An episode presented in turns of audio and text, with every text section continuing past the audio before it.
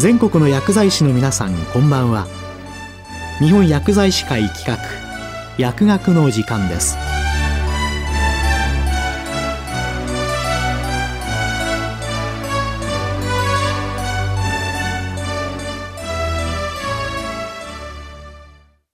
今日は緩和ケアにおける多職種連携のスピリチュアルケアについて。東北大学病院緩和医療科金田太光さんにお話いただきます。本日は緩和ケアにおける多職種連携のスピリチュアルケアについてというテーマをいただきましたので、緩和ケア病棟で臨床宗教師として患者さんとそのご家族、またスタッフと関わり合いを持たせていただいているという立場からお話をさせていただきたいと思います。まずはじめに、臨床宗教師についてご存じない方もいらっしゃるかと思いますので、簡単にご紹介させていただきます。臨床宗教師は、被災地や医療機関、福祉施設、刑務所や地域社会など公共空間で心のケアを提供する宗教者です。臨床宗教師という言葉は、欧米のチャプレンに対応する日本語として生まれました。その活動においては、布教、伝道、営利を目的とするのではなく、相手の価値観を尊重しながら、宗教者としての経験を活かして、苦悩や悲嘆を抱える方々に寄り添います。仏教、キリスト教、神道など、様々な信仰を持つ宗教者が協力しています。臨床宗教師は2011年の東日本大震災を契機に東北大学で養成が始まり、龍谷大学、鶴見大学、高野山大学、武蔵野大学、七院大学、大正大学、愛知学院大学、上智大学、日本スピリチュアルケアワーカー協会等の諸大学機関もこれに取り組んでいます。また、一般社団法人日本臨床宗教士会による資格認定が行われています。臨床宗教士は、その活動に際して、臨床宗教士倫理考慮、臨床宗教士倫理規約、ガイドライン及び解説を遵守することが義務付けられており、この中には先ほどご説明させていただいた不況伝道せず相手の価値観を尊重するという内容も含まれています。また多くの活動現場では様々な職種との連携、共同が求められるため多職種連携をしていく上で必要な倫理についての内容もあります。さて、医療や福祉の現場においては多職種連携が大切であることが広く理解されています。なぜ多職種連携が大切であるのか。その理由の一つに、人間の苦痛を様々な痛みの総合として捉える視点、すなわち全人的苦痛、トータルペインが挙げられます。全人的苦痛は身体的苦痛、精神的苦痛、社会的苦痛、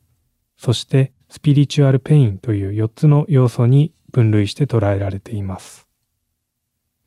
このような多様な苦痛のケアの必要に応えるために、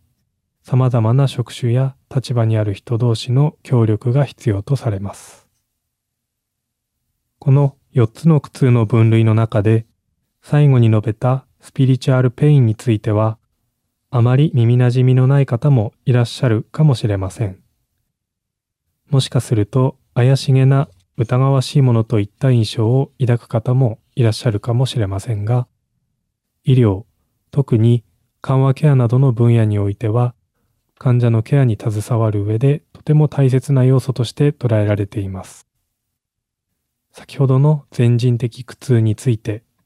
最初に言及したとされるのは、イギリスにおいてセントクリストファーホスピスを設立し、近代ホスピス運動の母とも呼ばれるシシリー・ソンダースと言われていますが、彼女は全人的苦痛について解説する中で、スピリチュアルペインについて次のように言及しています。人生はもうじき終わりそうだという理解は、大切なものを優先し、真実であり、価値のあると考えられることを達成したいという願望を刺激するだろう。そして、できはしない、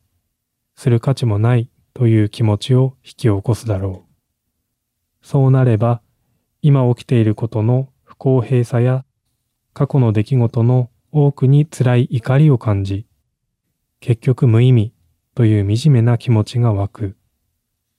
ここにこそスピリチュアルペインの本質があると私は信じる。皆様はこのことをご自身の身に引き寄せてどのように感じ、受け止めるでしょうか。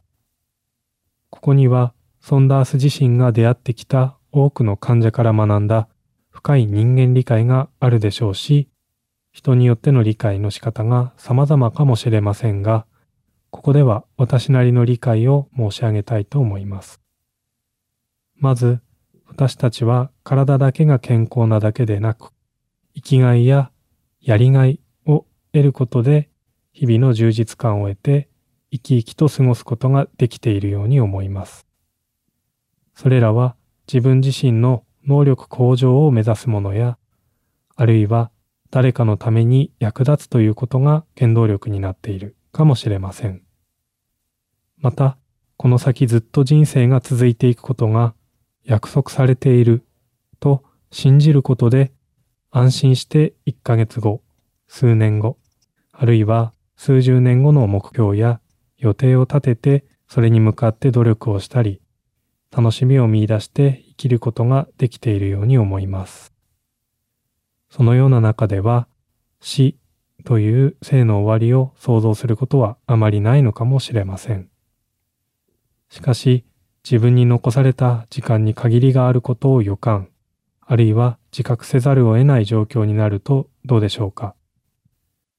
数十年後はもちろん、状況によっては明日の約束をすることもままならないかもしれません。また、老いや病、あるいは死にゆく過程においては、体の自由が利かなくなり、これまでは当たり前に思い通りにできていたことができなくなり、生きがいややりがいを見出しにくくなるかもしれません。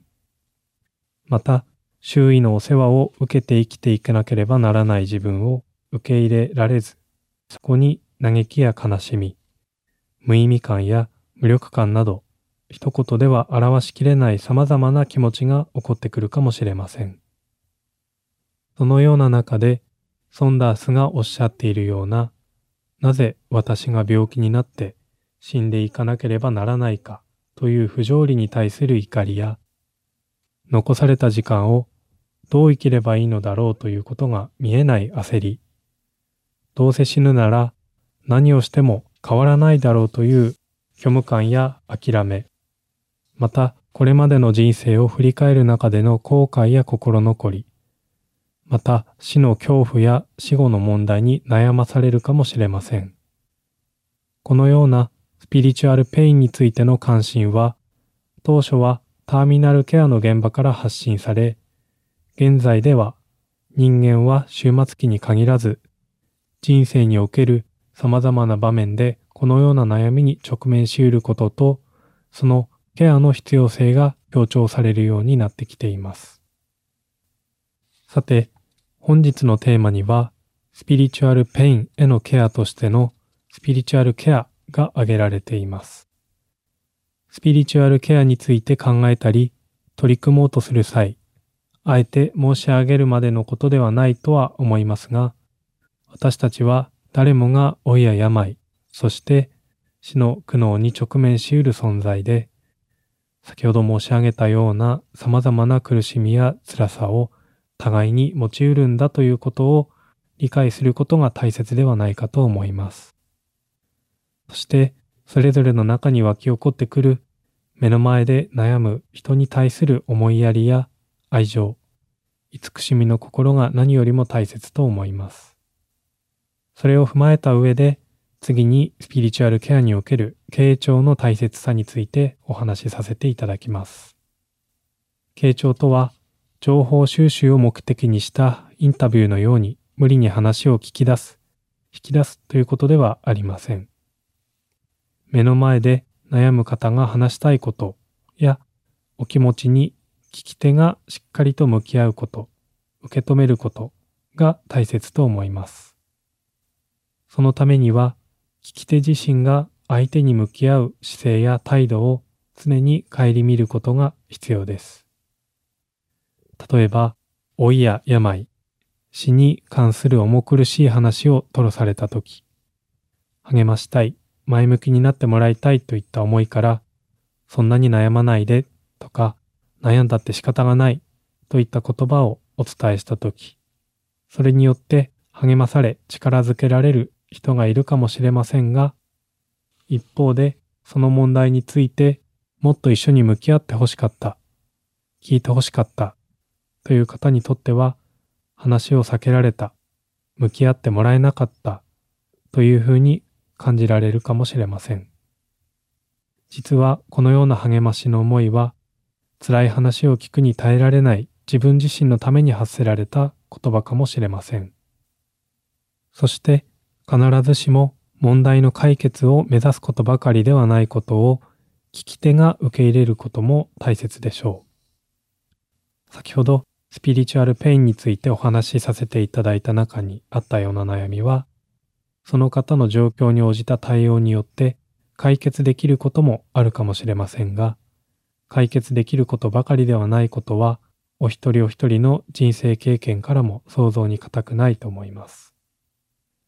例えば、自分が亡くなった後、残された家族のことが気がかりでしょうがないという方に、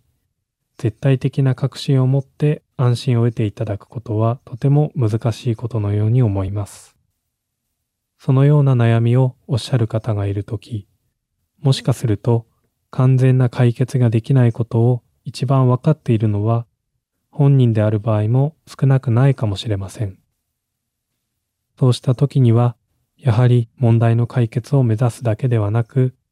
辛い気持ちや思い通りにならない苦しみそのものを聞き手がしっかりと向き合うこと、受け止めることが大切です。このように解決ができないことへの苛立ちや無力感に耐えられず、悩む人に向き合うことから逃げ出したくなる姿勢が自分自身の傾聴の態度に現れてしまうかもしれません。繰り返しになりますが、聞き手になり得る人は自分自身の姿勢や態度、そこから発せられた言葉が本当に相手のためなのか、自分のためなのかを常に振り返ることも大切でしょう。このような傾聴的な関わりは、悩む人自身が話したいと思うタイミングや、話したいと思う相手、安心して話せる場所や機会を大切にすることが必要です。私たちは普段の生活の中でも自分と相手との関係性によって悩みを含め話す内容を選んでいることが普通ではないでしょうか。特にこのようなスピリチュアルペインに関わる内容については、安心して話せる人や、話をそらさずに聞き、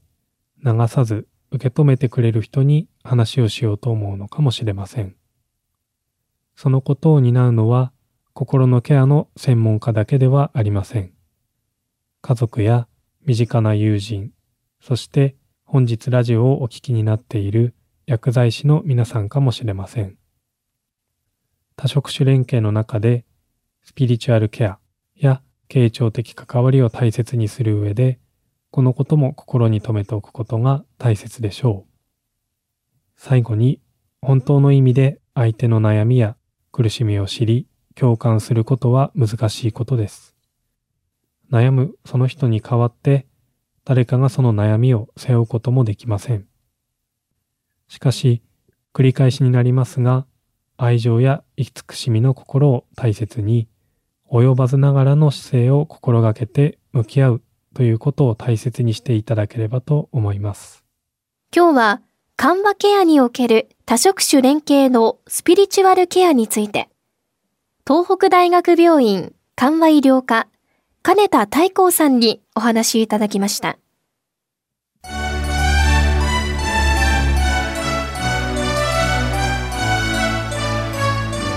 日本薬剤師会企画